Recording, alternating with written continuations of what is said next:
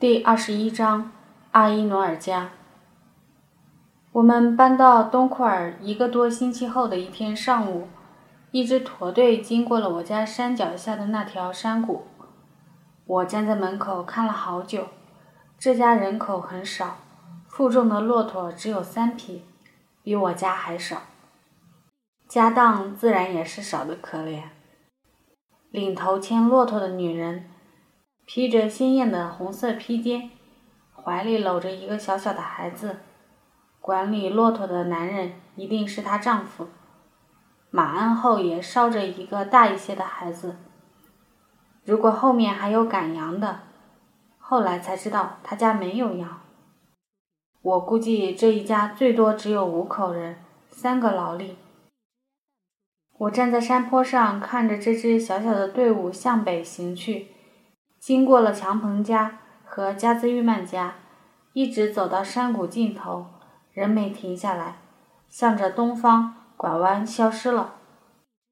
开始还以为这家人只是路过东库尔而已，后来才知道他们也是邻居呢。毡房就扎在东北面的山沟里。这家人的女主人叫阿依努尔，月光的意思。到了地方。毡房一撑起来，她的丈夫就得赶回南面乌伦古河畔的春秋定居点，照看草场和麦地。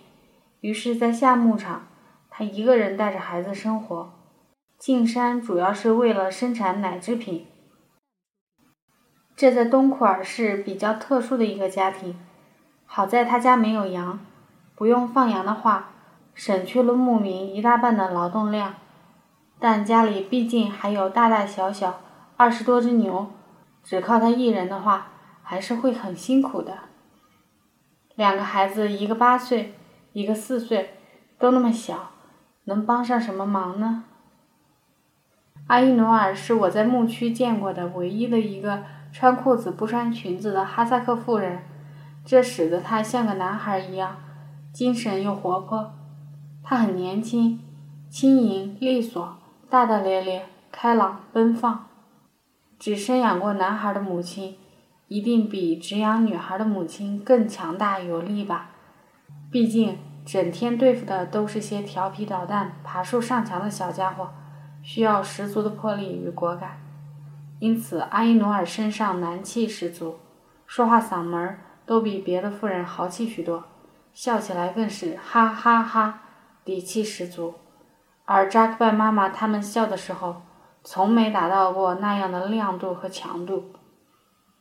大家一提到阿依努尔，都摇头说：“厉害的妇人，不好的。”我一直以为所谓的“不好”是指做过什么不好的事，后来才知是在说她的性子太直了，总是惹人心烦。记得我们离开东库尔的头一天。大家又是拆房子，又是拧羊毛绳，都很辛苦。于是妈妈决定中午也吃一顿正餐，要我为大家做拉面。原先都在晚上，结束了一整天的劳动之后。但中午吃饭真不是时候，来人太多了。哈德别克来帮忙干活，哈拉提路过此地，苏呼拉来看热闹，算下来八九个人呢。可面团已经在众目睽睽之下揉好了，妈妈无可奈何地说：“做吧，大不了每人只吃半份。”但正架着锅烧水的时候，阿依努尔也拽着两个儿子赶来了。随后，上游的塔布斯也跟着进了门，这下足足十几张嘴。于是妈妈也不干了，她把锅从铁皮炉上端下来，铺开餐布给所有人倒茶。又取出一只干囊，切了大半个分给大家，任面团摆在旁边的桌子上，像没那回事儿似的。大家都吃得默默无言，只有阿依努尔这家伙喝到第二碗就嚷嚷起来了：“什么时候下面？老是吃馕，老是吃馕！”边说边毫不客气地敲打挪到地上的锅子。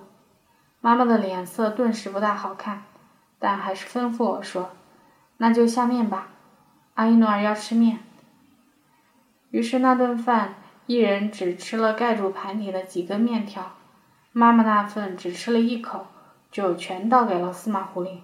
我也假称胃疼，全让给了司马狐狸。等大家都走后，妈妈生气的嘟囔了半天：“下面，下面，阿依努尔要下面。”哎，虽然当着大家的面被唐突是有些窝火，但总比事后被人议论吝啬强吧。再说拉面多诱人啊，就算是我，走到谁家碰上了，也舍不得错过的。阿依努尔一个人生活，再强悍泼辣，也不能一个人撑起所有事务，因此经常来找司马狐狸，喝令他帮着干这干那，完了之后。又大力嘲笑他干的实在不咋样。有一天他出来套马，一路追马追到了我家这条山谷，于是又大叫司马狐狸。司马狐狸赶紧跑出去帮忙，好半天才总算套住。然后大家一起进房子喝茶。这时他看到司马狐狸扔在地上的捕捉索勒的套子，索勒就是当地的一种小动物旱獭，上面阻挡机关的粘片。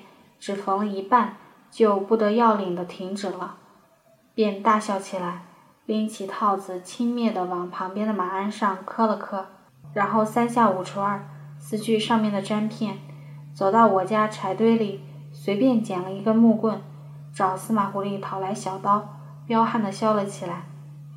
刀法那个凌厉啊，木屑四蹦，毫不留情，使得根本就是男人才有的力气嘛。还边削边无情地挖苦着司马狐狸，说：“一个男人怎么连这个都不会？”司马狐狸一声不吭，悄悄对我苦笑：“看这个妇人厉害吧？”我也悄悄表示赞同。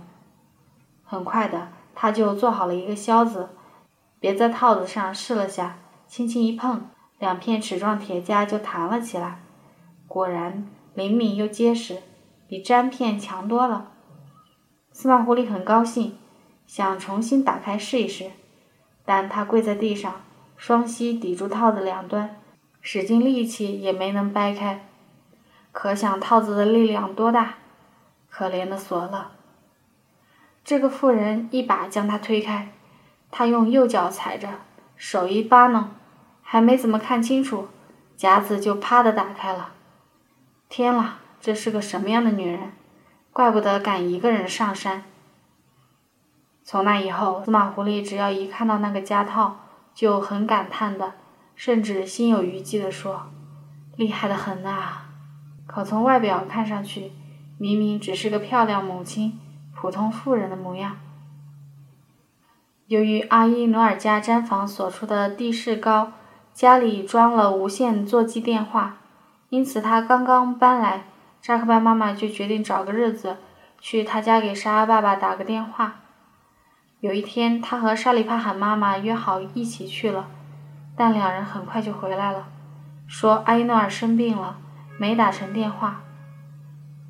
我觉得很奇怪，人病了，电话机又没病，为什么不能打呢？更奇怪的是，彪悍威猛的阿依诺尔也会生病啊。后来才知。是因为那天信号不稳定，打不通电话。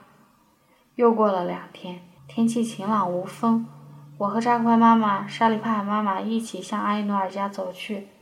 我们沿着溪流一直往上游走，走到了山谷尽头，向东面折进一段山路。经过刚刚搬来的塔布斯家的毡房后，又走了很久。路越来越陡的时候，听到有狗叫声。很快，山路尽头的树木中出现了一顶极小的褐色旧毡房，比我家的还小。毡房四面全是小灌木丛，中间流着一脉细细的、若隐若现的水流。我们又向上走了几步，突然发现毡房前深深的草丛里，居然停着一架两米多长的编织花带的绷架，上面长长的拖着一副正在织的花带，梭子别在中间。已经织好了三四米了，看来再有一个半小时就完工了。我连跑几步凑过去看，好宽的一幅花边啊，一尺多宽呢。织好后一定是用来挂在毡房的房架子根部或顶部的，在那里围一圈这样的宽花带子，又美观又挡风。而窄一些的花带子是用来绷在毡房外的盖毡上的；更窄一些的，则用来缝在花毡上，或装饰其他手工制品，或者只是用作绳子系东西。眼下这幅花带织了六七种颜色的毛线，图案大方明朗，编得又紧又匀。怪不得阿依诺尔在任何时候都会显得格外的好强无畏。原来本身是如此灵巧聪慧的人，才会那么骄傲，那么自信。阿依努尔站在门口迎接我们，依然穿着长裤和球鞋，看来还在病中，头上蒙着厚厚的头巾，显然没有前几天那么精神了，但身手还算敏捷。先把抱着自己腿不放的小儿子一脚踢开，再拎起矮桌扔到花针上，三下两下备起茶水来。他家这块驻地一定使用过很多个夏天了。毡房四周还精心架起半人高的栏杆，防止牛羊靠近。门口有一大块平平坦坦的石头，上面放了马鞍等杂物。囊坑也设在门口。巧妙地利用了两块嵌进山体的石块之间的天然缝隙，在上面架了个炉板，这样下面可以烤馕，上面可以烧开水。还可以看到毡房北面几米远的树林里有个精心垒砌的石头圈棚。若是牛棚的话，未免也太小了；小牛的话，顶多只能关一只，还不好转身；就算是小羊。也只能关三四只而已，不晓得到底是干什么用的。他家离水源极近，水就在门边细细的流着。为了方便取水，在溪流平坦的一段挖了个小坑，积成青汪汪的一小潭水。他家的房门很破旧了，就几块木板随便钉了钉，方向居然是朝外开的，大约是家世简单的原因。屋里非常整洁，房间空间很小，因此炉子设在了一进门的右手边，而并没有像一般人家那样设在毡房正中央。人口单薄的家庭，没必要太讲究的。我坐在花针上环顾一周，也没看到有分离机，只有一个茶吧袋挂在门边。看来制作黄油和发酵酸奶这些工作。只能靠双手捶打了，每天的工作一定很辛苦。他家的茶吧袋很漂亮，滚着红色的边，还用淡绿色的布剪成对称的弯曲的羊角图案缝在上面，使之不仅仅是一件生产工具，更是家庭的装饰品。阿依努尔的大儿子八岁了，看上去好小，显得稳重而懂事。看样子完全能帮着赶赶牛、提提水，屋前屋后打打下手。他像真正的大人那样，在外套上还拦腰拴着根破破的小皮带。弟弟四岁，裤子前后反着穿，鞋子也左右反着穿。虽然淘气一些，但也能干一些活。哥哥提回一桶水后，他赶紧也抢过小桶跑出去提。却只能提半桶。我看着他蹲在水坑边，用水瓢舀水，一舀子下去，不小心探得深了一些，搅起了水底的细泥。于是赶紧把脏水泼在岸上，而不是泼回水里。再重新舀，这一回格外小心，轻轻地撇去水面上的一层浮尘，再舀，耐心仔细的，实在不像是四岁的孩子。但在劳动之外，这小子一无是处。席间，他满房子一圈一圈的跑，老是当着客人的面一屁股坐在餐桌上，然后再踩上去跳来跳去的玩。小哥哥厉声斥责他，几次努力想把他拉下来都失败了，最后还是被妈妈阿依努尔揪着脖子一把拽了下来。过了一会儿，小哥哥又报告说弟弟的鞋子不见了。果然，只见他一只脚有鞋子，另一只却光着。在妈妈的厉声责问下，弟弟连忙从大锡锅里取出了鞋子。但是又过了一会儿，他当着所有人的面把鞋底子放到嘴里啃，阿依努尔劈手夺过鞋子，另一只手往他嘴上直直的倒了一拳。多么奇怪的打法！又捏着他的小肩膀，飞快拧转过身去，在他背上捶了一拳。奇怪！小孩子顿时惊天动地的哭了起来。小哥哥连忙把他拉出去，让他在外面哭。这是第一次看到打孩子的哈萨克母亲，但是不到三分钟。这件事就被当事人忘得干干净净。阿依努尔把烧开的水倒进热水瓶里，冲外面喊了一嗓子，两个孩子赶紧跑进来，争抢唯一的小桶。最后弟弟赢了，高高兴兴出去提水去了。喝茶时，小哥哥安静地坐在我旁边，这时才发现这个孩子后脑勺居然有一撮白头发，大约五分钱镍币大小的面积。那块地方的皮肤也是雪白的，不晓得是疾病还是天生的。这孩子眉眼秀气，手指细细长长，像个女孩子。喝过两碗茶后，扎克巴妈妈和沙里帕海妈妈开始打电话了，大约是为了提防小家伙搞破坏，极有可能。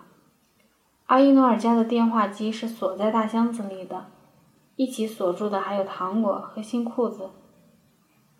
沙里帕喊要拨的号码记在一张邮票大小的纸片上，纸片又被折来折去，折成了黄豆大小，小心的放在一只手心大的绣花布包里。这可真是啊！扎克拜妈妈记号码的纸片稍大一些，有两张邮票那么大，却使用过很多次了，烂得跟下油锅炸过似的。我们四个人轮流看过一遍。才辨清上面的七个数字。打完电话后，两人分别付了一元钱给阿依诺尔，也不知费用是如何计算的。阿依诺尔一点也不客气地收下了。我们该告辞了。阿依诺尔也开始收拾餐桌。他将剩茶集中在一个碗里，又泡了块干囊进去，让孩子们端去喂狗。看来他家后来又在别处重新领养了一只小狗。待遇真好，要是怀特班能待在这家多好啊！我家的剩茶如果只剩一点点，才倒给狗吃；如果多了，就全留给奶牛。奶牛有专门的食盆，狗一靠近就要挨打的。可是哥哥捧着一大碗剩茶，却怎么也找不着用来盛装的盆。弟弟跳起来房前房后四处翻寻，后来终于找到了一只破铁盆。兴冲冲向哥哥跑去，这是我们离开时回头看到的最后一幕情景。